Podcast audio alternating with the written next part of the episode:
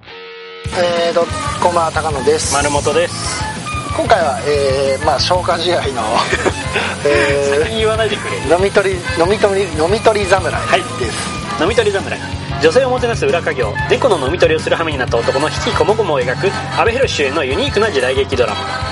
女将の激励に触れて左遷させられた男が猫の飲み取りを仕事に従事する中でそこで出会った人々との触れ合いを通して新たな生きがいを見出していく様が綴られるということでございますはいはい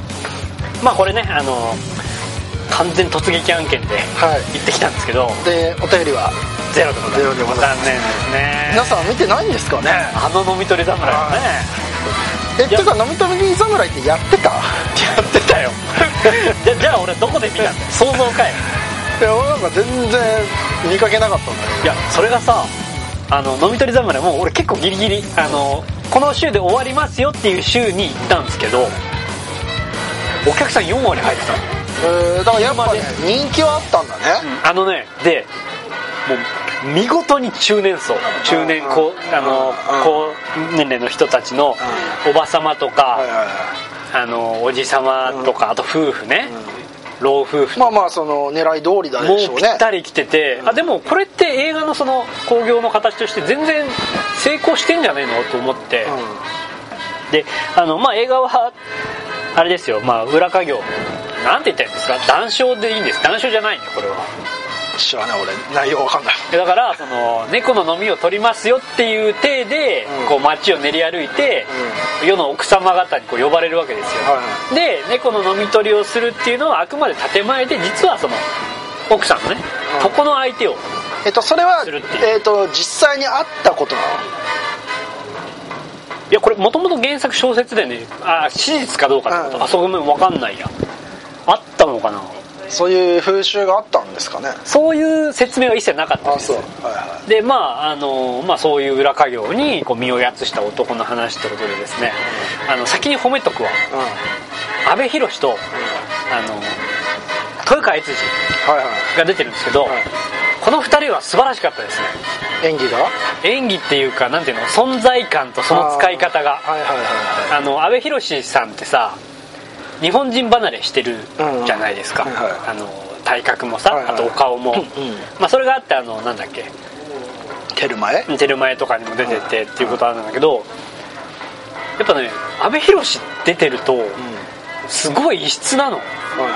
はで周りがさ日本人でさ時代劇でさ平べったい顔の人たちがいる中に阿部寛が混ざってるだけでちょっとなんか面白感が出るっていういか、はいはいはいこれですごい得してるなと思ってて、うんでまああと基本的にこの人のコメディってそうなんだけど阿部寛は絶対真剣で独ソ真面目にやってるんだけどそれがちょっと滑稽だっていうのになるじゃないですかはいはいあのー阿部寛の演技力云々というよりもすごいぬぼーっとした顔の濃ゆい人が、うんあの周りがみんな背が低くてさ、はいもちろんその時代江戸時代だから街もちっちゃいわけですよ家もちっちゃい中であの立ってるだけとか歩いてるだけでうん割となんかクリアしてんだよその、はいはいはあの面存白在い感そう存在感が面白おかしい感じになってて、結構それで持つんだなと思って見てたんですはね、いはでもう一人出てくるのが豊川悦司で、彼はその、まあ、やりちん役ですいあのめっちゃモテます証人えっとねあの武士武士の次男だか三男だかで結局家督を継げないからあ商家にまああの養子にあー行ったみたいな役なんですけどまあほんで奥さんがあの前田敦前前前田なっちゃんなんですけどーええ年の差婚年の差婚なんですけどあの豊川悦司さんはですねそのまあクソ真面目なその阿部寛にこう性の手ほどきをするわけですよはいはいだから豊川悦司はなんつうのコメディチックな演技なのまあ多少だねでも基本的にはその笑わない、はいはいあの自分で何かおかしいことするわけではないんだけどはいあのまあ男前じゃないですか、ね背も高いし艶っぽい感じがするんだけどあのそそれがやっぱり突き抜けてるから、うん特に今回の映画ではやっぱちょっと面白いんだよね、はあの豊川悦司があのあの服をはだけてですねあのパイオツをペロペロするシーンとかあるんですけどあちゃんとちゃんと出てます。そこは偉い。ヌードってううかん、ちゃんとヌードあります。えっと寺島しのぶさんはあるんですあ あの 呼ばれて頼まれてないのに脱ぐでおなじみのーそれ期待して言ってるんでしょもちろん 行ってほらやっぱり脱いだっつって だからね俺結構満足してんだよこれいやんこっちゃないそうそうそうニコニコしながらね、いやそれで豊川豊悦のそのえ、まあ、エロシーンがあるんですけど、豊悦がねあの真面目に色っぽいっていうかその艶男を演じてるんですけどまあ絵に描いたような艶男なんですけどなんか面白いのそれもやっぱりえあっちゃんも脱ぐのあっちゃん脱がないんだよやだだからね男男性陣はすごい良かった頑張ってたうなんだけど女性陣がねまだ脱ぐ女優と脱がない女優がすっごいはっきり分かれてるんだよ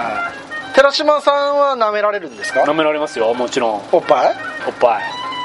もみしだかれますよ舐められるんですかなおっぱいかどうか忘れたけどまあ舐められてましたそうですか お前さお前聞いてさがっかりすんじゃねえよ 何聞いて聞いてテンション下がってんだよあの若い人 若い人って言ったらあれかなあのまあいいや若い人でも脱ぐ人いるいやそれがね俺これすごいだから男性陣めっちゃ良かったから女性陣も頑張れと思ってあっちゃん出てきたからうん来たとこれおああっちゃんのパイオツ海底かなと思ったんだけど豊川悦司とのその絡むシーンはあるんだけど見えないんだよねあいややることはやるのうんとねそれが前期まで前期っていうかなんで言ったらいいんだろうなまああっちゃんがすごいド S っていう設定なんですよはいはいは豊川悦司の首を絞めたりとかあー噛みついたりするっていういうんひどいこうド S の嫁でそれで豊川悦司が浮気しちゃうっていう話なんだけどいいですよその設定はいいんですけど一応飲み取り侍はさエロもありますよっていうね前提でうん言ってるわけじゃないですかは僕もねうん交換のテントをねいはあの 広げたまま言ってるわけですけどはいそこでやっぱさいあっちゃんはそのあえいだりとかはないのないんだないのかだから絶妙にそのエロからはうん外れてるわけはいはい噛みつくとかはいはいはい首を絞めるとはいかは一応その2人のシーンなんだけど丁寧にエロから外されてるわけどうでもいいやつねうはいはいんであと雛形あきこさんも出るんですよおーおーと思った平本さんならね1枚2枚脱ぐでしょでしょ思ったらこれはねないんですよないのなら水着にもならない水着にはならないだろだって昔ビキニになってたんだからさいやじゃあそういう意味せじゃ江戸めて江戸時代だかせらめてその絵に近いぐらいの露出はないのと思ったんだけどねないんだよねで山村もみ じ濃厚なね接吻シーンがありますいらないよあのねこのでかいスクリーンでね阿部寛とね山村もみじの接吻シーン見てみいやそれは何それはそのい阿部寛がいやいややるっていうシーンいやいやもう阿部寛はもう真面目だからどんな女性が来ようがもいやいやあ間違いなのいーこんな女の人も相手にしなきゃいけないんですよっていうことうまあバリエーションの一つとしてあるんだけうど、一応その作品の中のテンションとしては、うん実はその寂しい思いをしてるう女性の救いになるのが飲み取り家業なんだ、うん山村もみじである必要それが美人女優だったら成立しないのだから年を取ってる人っていう設定だから年取ってても美人女優だったら成立しないのんなんで山村もみじよいやごめんそれは俺に聞かないでよりによりによってさあのね画面の圧すごかったぞ それサービスショット なんですよわかんないけど俺にとってはもうもうサービスショットだったねいやー もう一生こういう絵面見ることないだろうっていういやねだなぁっていうねあのすごい俺今褒めてるじゃんはい結構楽しいの前半あだからねあの頑張れベアーズ的なー いやまあまあベストキッド的な感じですはいはいはいそれからトヨエツに、えっと家族では見れないあ、見れない見れないうんやっぱおっぱいとか出るし、はいはいはいそういうもういわゆるそのセックス指南みたいなシーンもあるから、はい家族で 家族では見れないですね多分 R15 あれはデートではデートならありかもありうん一応ちゃんとそのコメディコメディコメディっていうかそのギャグがどうこうじゃなくてえだってそれお客さん老夫婦っていうかさ、ん中年夫婦で来てたりしてないのしてるしてるそうでしょ夫婦もいた夫婦で見に行ってんだ、うどういうつもりなんでしょうねんいや知らねえよえそのさそのサービスショットはないわけちゃんとしただから豊悦のセックスしないシーンにはあるんですけどそれが、うあこの人は脱ぐ用の女優さんだなっていうあーあの脱ぐ脱げ脱げますよっていう女優さんを、ん有名じゃない人うん、キャスティングしてるんだよね、はいはいはなのでいいんだよあのおっぱいが出る何でもいいんだからあれじゃあのバカ殿様のお風呂シーンに入ってくる人でしそょう そうそうそうそうまさに、はいまさにそんな感じで、だから特別ゲストの雛形彦は脱がないんだよね、うんダメだよねそれねあっちゃんとか脱がないそうだ誰か脱がせないといやで一人でよかった、青い湯でもね、あうん、のそれこそあの人脱ぐじゃんあのなんだっけ伊藤伊藤伊藤あのスワローテールの伊藤伊藤じゃなかったスワロ青ーいスワローテールのうん主人公のあの女の子青い優でしょ青い湯スワローテール出てないよああ俺別のと間違えてるだってあの子あの入れ墨ここに蝶々の入れ墨掘るときあえ誰だっけあの人ちょ伊藤っとま あこの話しっかり置いとこ うまあ誰かしらそのそうあの阿部寛と豊悦があんなに頑張ってるんだから女優もやっぱ同じラインで頑張ってほしかったっていうのはまああるよねでまあでも前半楽しかったんだけどで後半からですねうんちゅ後半だけど中盤からあのああの人あの斎藤斎藤匠斉藤匠あはいの男前のはいはあの人があの貧乏先生みたいな役で出てきいては急にですけどいはいあの食中毒かななんか倒れちゃううで貧乏長屋の連中が先生を助けたいっつってさんみんなでお金を出し合ってうんうん先生をよんあの医者をよん呼ぼうみたいな話になってうん豊悦とうん阿部寛もまあ一緒に住んでるの近くに住んでるからうん阿部寛はうんお隣さんだからうんじゃあ俺も一肌脱ぐわっつってまあいろいろ頑張るっていう話があるんですよういわゆるその人情話ですねはいはいはがですね本当に急に始まりますあ阿部寛があのその飲み取り家業終わって帰家帰ってきたらもう倒れてたみたはいはいいな感じでー飲み取り飲み取り家業とは関係のない関係なくエピソードが始まりはいで飲み取りの能力を生かしてなんか解決するのかなと思ったらはい一生懸命走って医者へ行くとか あれ俺これ別の映画始まったと思って はいは見ててでまたすごいのがさで途中であじゃあもうこれあの豊悦が僕の知り合いにもうあのすごい有力な人いるかうらんちょっと行ってくるわっつって豊悦も行くわけですよは豊悦がダッダッダッダッそのねあの山道をバーって走ってったら前からさあのあの人馬に乗ったあの孤独のグルメの人が来るい松松重さん松重さんが来てでこれ今から言うことすごいけど聞いてね、馬に蹴られて記憶喪失になりますん豊悦がそういうやつが はいはいすごくないそうあらすじで馬に蹴られて記憶喪失に なるはいはいはい加トちゃんケンちゃんご機嫌テレビのあの時代劇スペシャルである話でしょこれはいでとりあえず記憶喪失になっちゃって途中退場しちゃうあそのまんまいやまた出てくるんだけどで結果その統一のことはほぼ忘れられたまま、はあの阿部寛が頑張ってなんとか医者が来てくれるみたいなうん話になるんですよああよかったっつってうん医者来て治ったわっつってうんでナレーションでうんあの豊悦殿のことは気がかりだがみた いな慣れしってよくあるけどさ慣れし失踪初めてだなと思ってはいはいはいで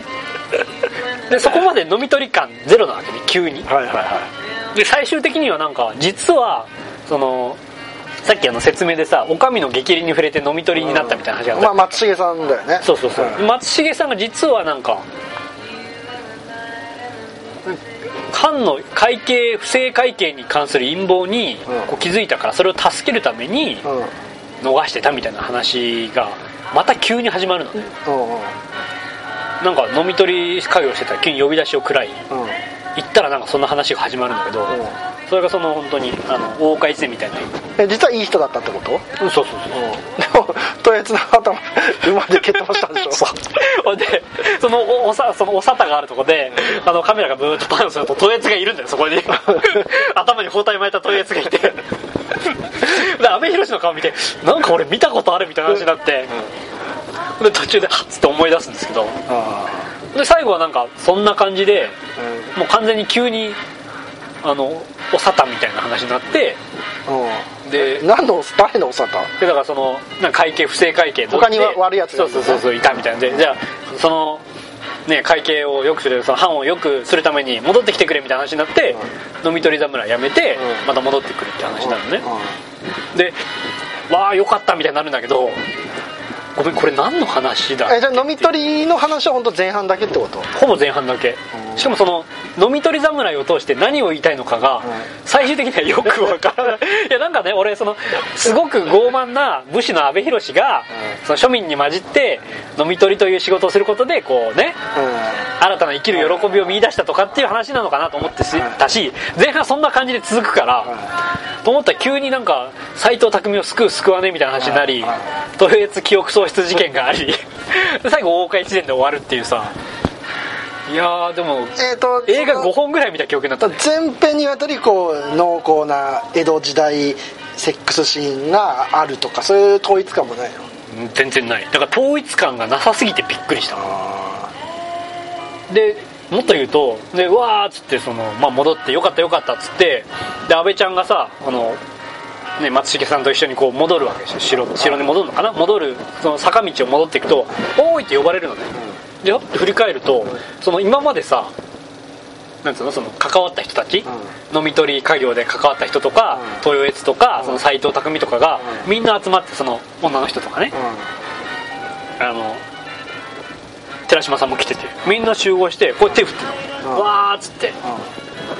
わーなんか勢いでこれいい話で終わろうとしてんなと思ってまあいいけどと思ってさ、ああそうやって終わるのねと思ったら、カットが変わると、そういう人たその人たちいないの阿部寛の幻想だったっていう終わりオチなのはいはいはいじゃあ記憶に障害があったのは阿部寛だったってこと じゃんいや俺そそうかなと思ってで最後阿部寛がなんか微妙な笑顔でストップモーションになり終わるみたいなさえちょっと待ってっていうそれあれだよねお前が汲み取れてないだけでなんかすげえことを 深い意味があんのかな表現してんじゃないのいや俺えこれ全員ひょっとして阿部寛が叩き殺したのかなと思って副上司した男の話なんだだからねあの若干ドラッグムービー的な映画でしたねはいはあの結果結構楽しかった何点ですか4点あげてもいいかもしあじゃあ結構面白いれないねかなり面白かったようんはいまあツッコミ込みだけどねはいはただまあもうちょっとねそのいいやっぱりそのあっちゃん、うん残念なところはひな形、たその濡れ場自体がないのないんだよないんかね寝屋っていうかその寝床にうん雛形が来てこれからどうやら始まるっぽいみたいなのでん山村文字に変わっちゃうギャップがすごすぎるん だろえなんかその比較的有名な若い人でやってる人はいないわけ 一番若いのは寺島進かな寺島進島進寺島忍かなが一番若いの脱いでいやだから若いのはその高あ齢れ化がだよその高齢化がすごいよそうトヨエツとやまあまあそやっのてるそ子のだけどモブじゃモブじゃなくまあ無名てそのちゃんと役どころのあるその人での寺島さんがそうもうあそう一人で背負ってるんですそれをだから日本の俳優の層が薄いってねそういうとこからもねいやそのわか単るね純にさその脱げる脱げないってさ別にさ低次元の話かもしれないけど、その低次元なことすらできないのはやっぱ問題だと思ったねよ、もっちゃんと喘げる女優いるじゃんうんうん喘ぎ女優 が喘げる女優いるじゃないアエゲールうんあえ芸をみたいなあえ芸を持ってる人いるじゃんちゃんといやだから俺がさこんだけなんで寺島す寺島さんのこと言うかっていうと他にいないからやっぱそうなっちゃうんだよ小池栄子とかじゃダメなのかね小池栄子だとかったもらすごい嬉しいけやどやりめっそうちだゃね得した感あるけどねうんせめてねいやそこはちょっと残念でまあでもあれかそのターゲット層だと寺島さんくらいがいいのかもしれないねうん年齢小池栄子だと若すぎるってなんのかもしれないかもしれないねはいたださそのなその回想シーンでね寺島進寺島進じゃない寺島しのぶさんがあのーすごい美人で、あのー阿部寛のねお殿様であるうん松重豊が一目惚れしちゃうみたいなシーンがあるんですけど無理ある いやいやいやいや無理はないでしょいやー無理あるわー寺島さん美人女優じゃないでいやすか美人なんですけどなんかすごいその何年何年か前のものすごいもうおぼこの頃のうんああ役なわけなるほどおぼこにはきついでしょ俺森光子でそういうの見たんです よ俺森光子のなんか少女時代を見た記憶があるいやまあちょっとそんながそんな感じでしたけど、はい、えー次回は、えー細田守監督の「未来の未来未」と、えーインティグレル・インクレディブルインクレディブル・フファァミミリーリーを見ますので、はいえーまあ、今回聞いてる人がどんだ けいるか分かりませんが、えーそちらを見た方はお便りいただけるとありが嬉たいしいです